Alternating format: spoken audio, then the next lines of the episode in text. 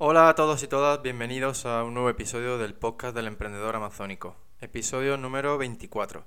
Hoy vamos a hablar sobre creación de audiencia, porque esto se está convirtiendo en algo cada vez eh, más fundamental para el éxito en Amazon y cómo puedes empezar a crear una audiencia para tu marca. ¡Empezamos!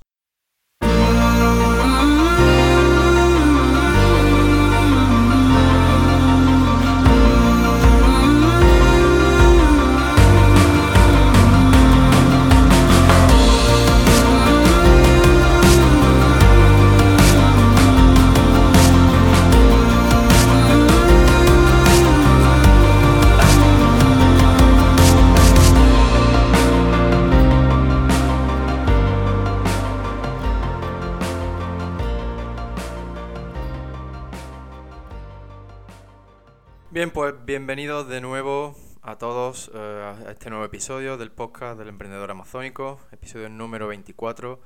Hoy comenzamos con la sección de ¿Qué hay de nuevo, Jeff? Y bueno, pues hoy voy a hablar de un, nuevo sistema de gestión que Amazon va, a implementar, de gestión de, las cuotas de almacenamiento. Y es un, sistema que si bien va a ser mm, nuevo en Europa, ya se, ya se venía usando en Estados Unidos desde hace unos cuantos meses. Y bueno, pues como han tenido éxito, pues ahora lo van, lo van a poner también en Europa. Ya, ya ha empezado a usarse, así que todos aquellos que ya tengáis acceso a la plataforma de Seller Central, pues supongo que si no habéis recibido el aviso o no lo habéis visto, sí que habréis visto que ha cambiado algo en, en la pantalla principal, ¿no? De cuando accedes. Entonces, hasta ahora, eh, cada vendedor podía almacenar un número limitado de unidades de tamaño estándar y 10 veces menos eh, de unidades de tamaño grande, de oversize. Con este nuevo sistema, pues aquellos vendedores que cumplan con los requisitos de Amazon podrán disfrutar de una capacidad de almacenamiento ilimitada, o al menos eso es lo que dice Amazon, que virtualmente su, tiene un acceso a una capacidad ilimitada.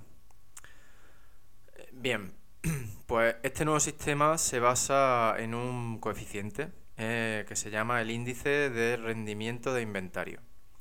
¿Qué es esto? Pues como ya os digo, es un coeficiente que refleja cómo de bien gestionas el inventario que envías a Amazon. Este coeficiente se calcula a partir de cuatro factores. estos factores Amazon también los llama categoría. Y, y al igual que este coeficiente, ¿no? este coeficiente del índice global, pues estas cuatro categorías se visualizan sobre una barra de rendimiento que tiene cuatro colores, que esta es la que yo me refiero que puede que ya hayáis visto al acceder a Seller Central. Es una barrita con cuatro colores en los que los colores significan pues verde oscuro es excelente, verde claro es bueno, amarillo suficiente rojo deficiente. El rojo, pues como puede que te imagines, indica que es necesario tomar medidas inmediatas. Hasta aquí ha sido una simple descripción. Ahora quiero hablar un poquito más sobre estos factores que influyen en el, índice de rendimiento de inventario y un poco daros mi opinión sobre cada uno de ellos. Eh, la primera categoría o factor es el excedente de inventario. Amazon te dice qué productos debes de promocionar o debes retirar de sus almacenes si no quieres ver perjudicado tu coeficiente así como tener que pagar las tarifas de almacenamiento de larga estancia.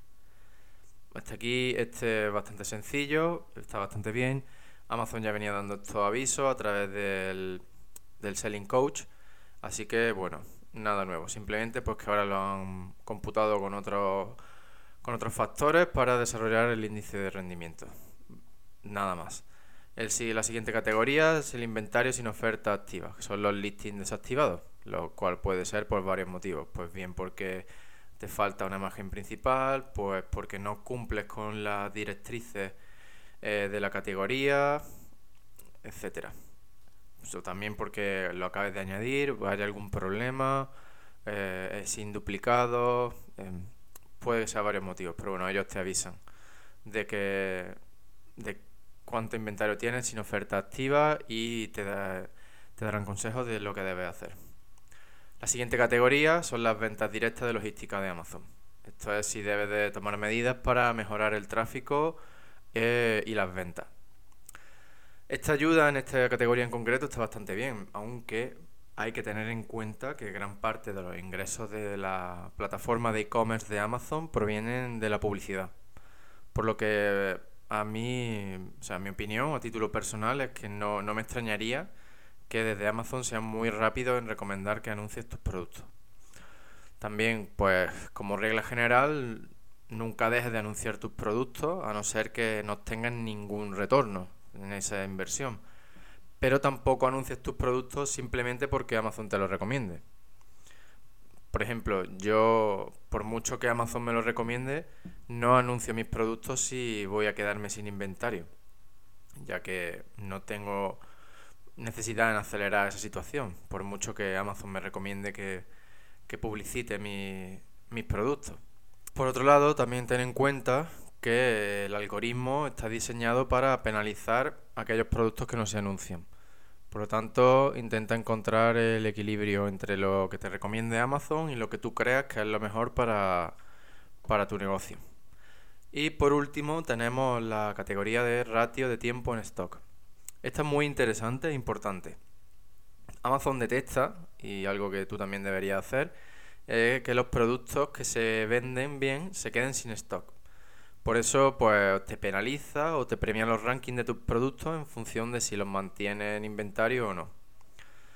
Eh, mi consejo es que intentes no permanecer más de una semana sin stock y que si crees que eso va a ser imposible, pues que desactive el listing. Ojo, no que lo cierres ni que lo borres, sino, es decir, no que lo borres, sino que cierre el listing, que lo desactive. Y luego, pues aparte, como generalidad, te recomiendo que siempre tengas el equivalente a un mes de ventas almacenado en Amazon. Bueno, pues junto con las barritas estas de, de cada factor, al igual que el del índice global, pues Amazon te muestra otras métricas para cada una de estas cuatro categorías que te serán útiles en la resolución o mejora de tu situación si es que necesitas tomar alguna medida. Bueno, pasamos a la siguiente sección. Como te he dicho al principio, el tema del episodio de hoy es la creación de audiencia. Y para empezar a hablarte sobre este tema voy a contarte otra noticia sobre Amazon. Bueno, pues Amazon ha dado un ultimátum a los miembros del programa de vendors, que son aquellos, aquellos que no hayan registrado sus marcas con Amazon o que, hayan, o que no hayan proporcionado permiso de, para poder distribuir las marcas de otros, pues tienen un plazo de varios meses para hacerlo. Es decir, Amazon le ha dicho, tenéis hasta tal mes para o bien registrar vuestras marcas o darme permiso de los dueños de las marcas que vosotros vendéis a través de, mi plataforma. Entonces, mm, en caso de que no quieran registrar sus marcas o que no puedan proporcionar los permisos de los dueños de las marcas que distribuyen, por ejemplo, si distribuyen zapatillas de Nike y no tienen el permiso de Nike, pues Amazon eh, dará por finalizado su contrato de vendor fuera de la plataforma. Significa esto. Ahora sí, estos vendors pueden seguir vendiendo sus productos a través de la plataforma de Seller Central, que como ya sabéis son diferentes. Vendor Central, em, tú le vendes tus productos a Amazon y Amazon los vende a través de su plataforma. Y, sin embargo, a través de Seller Central, tú vendes los productos en todo momento a través de la plataforma de Amazon. Así, en, pocas palabras, digamos que esa sería la, la diferencia entre seller y vendor. Y bueno, pues esta es la noticia. Para mí esto no es ninguna sorpresa, porque Amazon ha ido dando pasos en torno a la protección de las marcas. Y este pues no es más que un, nuevo paso hacia un marketplace en el que solo las marcas tienen cabida. Porque bueno, yo creo que el objetivo de Amazon es garantizar la, la experiencia del cliente. A la gente le gustan las marcas, porque crean confianza, fijan unos estándares de calidad, eh, de servicio, etcétera. Entonces, si no eres dueño de marca o eres un vendedor autorizado, estás poniendo en peligro la experiencia del comprador en la plataforma de Amazon. Y ese es uno de los pilares de, Amazon. Entonces, algo que jamás van a consentir. Jamás van a permitir que nadie ponga en peligro la, confianza de los, compradores, su experiencia de, de compra. Por lo tanto, en el momento que sienten que hay algún factor de riesgo, pues rápidamente tratan de solucionarlo. Esto no significa que solo aquellos que vendan productos con marcas registradas puedan vender en Amazon. Puedes vender productos en Amazon de tu propia marca, de tu marca privada, sin necesidad de registrarla. Por ahora Amazon no, está haciendo, no está tomando ningún tipo de medida eh, frente a este tipo de vendedores, porque ellos saben que son marcas privadas y que tú puedes estar vendiendo esa, esa marca que no, es una marca ultra conocida cuyo registro pertenece a, otro tercero que pueda meter a Amazon en, problemas. Pero el problema de que tú vendas una marca que no esté registrada es realmente tuyo. Porque mm, si viene otro vendedor y empieza a vender tu producto, si tu marca no está registrada, tú no puedes pedirle a Amazon que te proteja, que te ayude, que te quite de encima ese otro vendedor. Y es que hay incluso más, que es que ese, ese usurpador de tu marca puede llegar y registrar esa marca antes que tú y no solo obtener la protección de Amazon, sino obtener la protección de las autoridades. Por lo tanto, mm, yo veo una conclusión clara y es que si vas en, si vas en serio, eh, lo que yo espero, porque si no, de otro modo no, no, yo no le vería el sentido a que dedicar tiempo a escuchar todo esto que te cuento, eh, pues si vas en serio, te, lo que yo te recomiendo es que registres tu marca lo antes posible. Hay formas de hacerlo más o menos rápido, en cuestión de 3-4 meses, y mm, bastante, de una forma bastante asequible. Así que ya te digo, si vas en serio, registra tu marca. Otro aspecto importante de las marcas es que permiten desarrollar seguidores. Y aquí es cuando ya entramos en el tema central del episodio de hoy. Eh, cómo crear una audiencia, cómo desarrollar estos seguidores, estos fans de tu marca. Bueno, pues eso, este tipo de modelo de negocio es lo que en este podcast, en estos, todos estos episodios, he llamado el modelo de creación de audiencia. Y aquí quiero hacer un pequeño paréntesis para pedir disculpas. Hasta ahora he diferenciado entre el modelo de negocio de creación de audiencia y el modelo de negocio de tipo cash flow. Pues bien, el problema está en que ambos modelos generan un flujo de efectivo, o cash flow en inglés. Por lo tanto, pienso que llamar a uno de los dos modelos modelo cash flow es, incorrecto y te pido disculpas por si te he causado alguna confusión. Puesto que ambos modelos podrían llamarse cash flow, a partir de ahora al, modelo de creación de audiencia lo voy a llamar modelo club de fans. Y al otro lo llamaré modelo yo también. ¿Por qué yo también? Bien, pues es un nombre que viene del inglés. En inglés se dice que un producto es un Me Too product cuando vendes productos que son iguales que los de tus competidores. Que cuando no te preocupas de crear audiencia, y solo quieres lanzar productos con una mínima diferenciación, como pueda ser eh, un empaquetado diferente, añadir algún accesorio, un listing más completo u optimizado, etc. Bien, pues una vez aclarado esto, ya sí quiero seguir hablándote sobre el modelo del club de fans, en concreto sobre la búsqueda de tu audiencia. Como ya te comenté, ahora mismo mm, yo estoy sumergido en un proceso de, redefinición de mi público objetivo. Por lo tanto, voy a hablar bastante sobre este tema en este y en los próximos episodios. tanto si te estás centrando en el modelo del club de fans como el de, en el de yo también, te recomiendo que escuches estos episodios sobre búsqueda de audiencia objetivo. Piensa que al fin y al cabo quien compra tus productos son personas y que cuanto mejor definido tenga tu público objetivo, pues más venderá. Es que es, así de simple.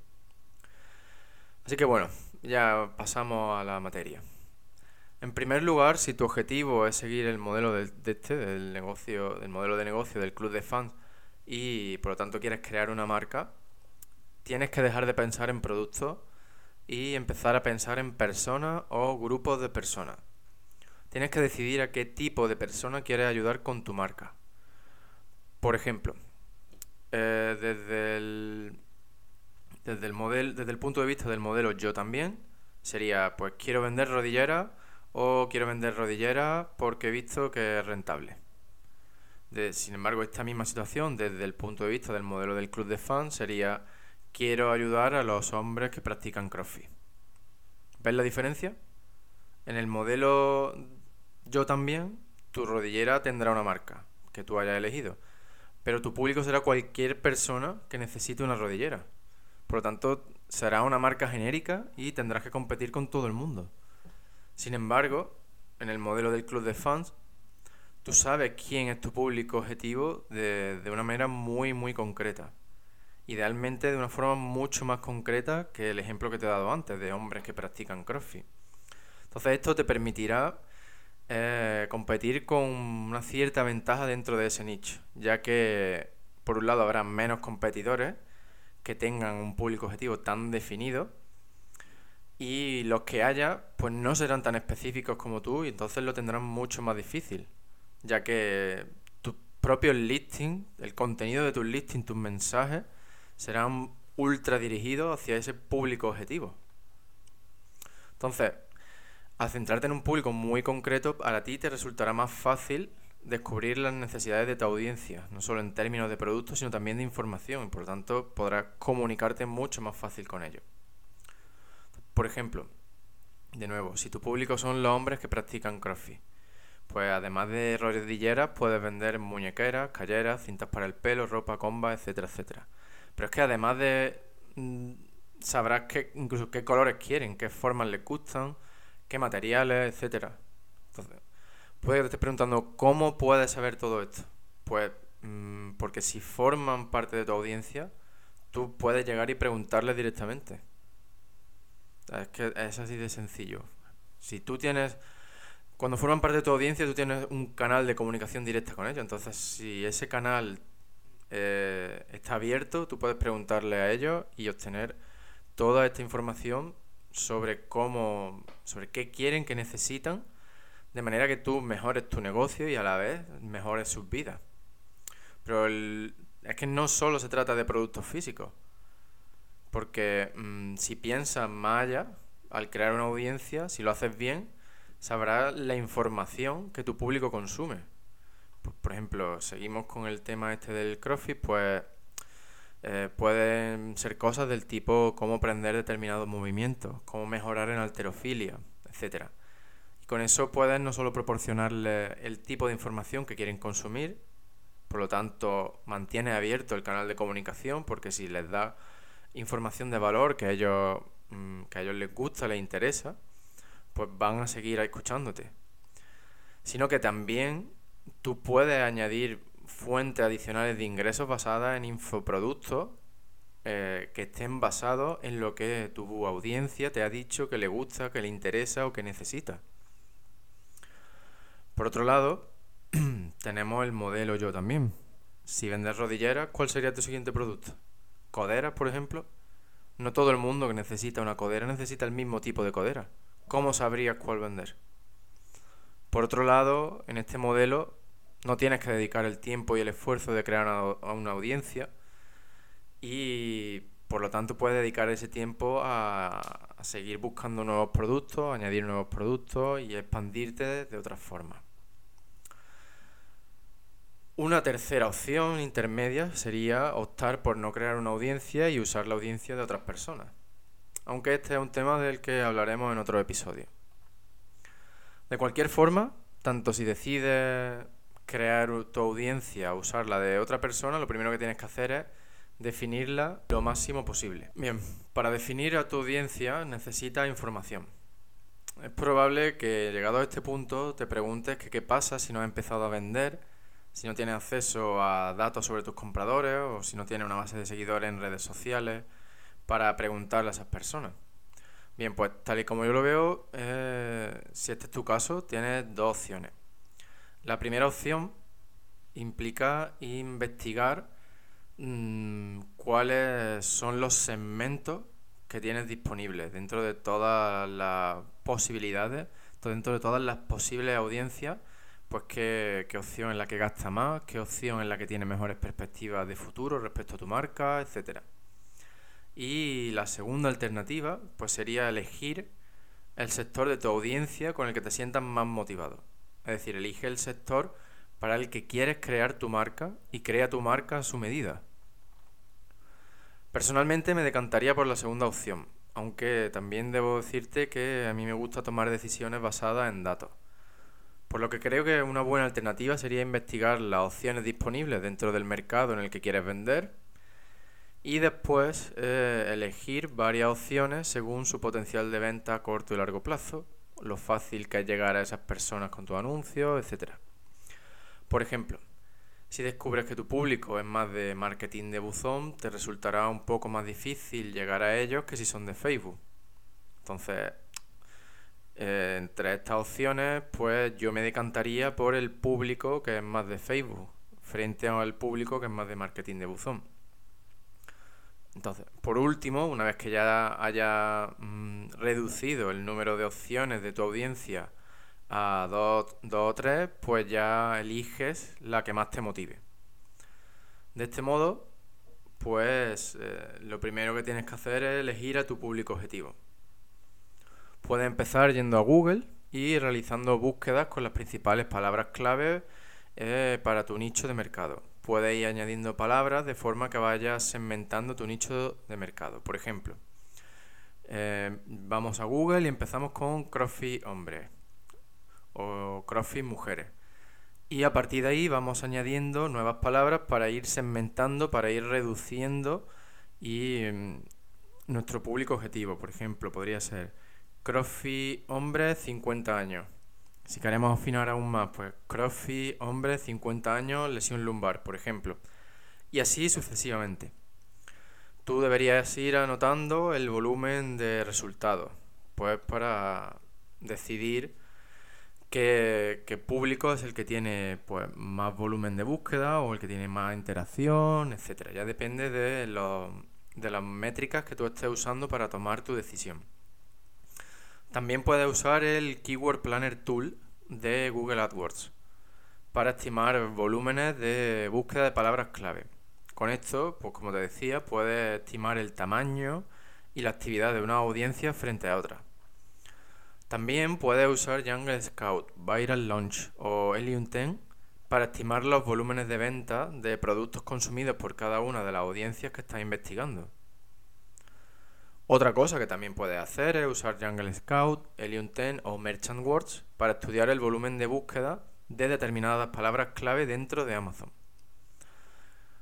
Como puedes ver, aquí tienes distintas formas en las que tú puedes recopilar información para definir el volumen de actividad de una audiencia frente a otra.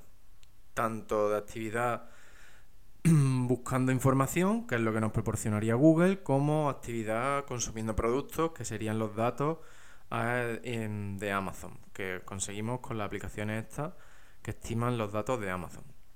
Entonces, una vez que ya hayas recopilado toda esta información, estará en una posición muchísimo mejor para elegir a tu audiencia objetivo. Y bueno, como ya te estarás imaginando, todo esto conlleva mucho trabajo, pero la buena noticia es que la gran mayoría, el 99% de tu competencia no lo hace. Y eso significa que a la larga pues están condenados. Muy fácil. Así que no, no seas vago ni vaga y dedica tu tiempo a, a estudiar y a elegir a tu público objetivo. Bien, pues con esto terminamos el episodio de hoy. Espero que te haya gustado, pero sobre todo que te haya resultado útil.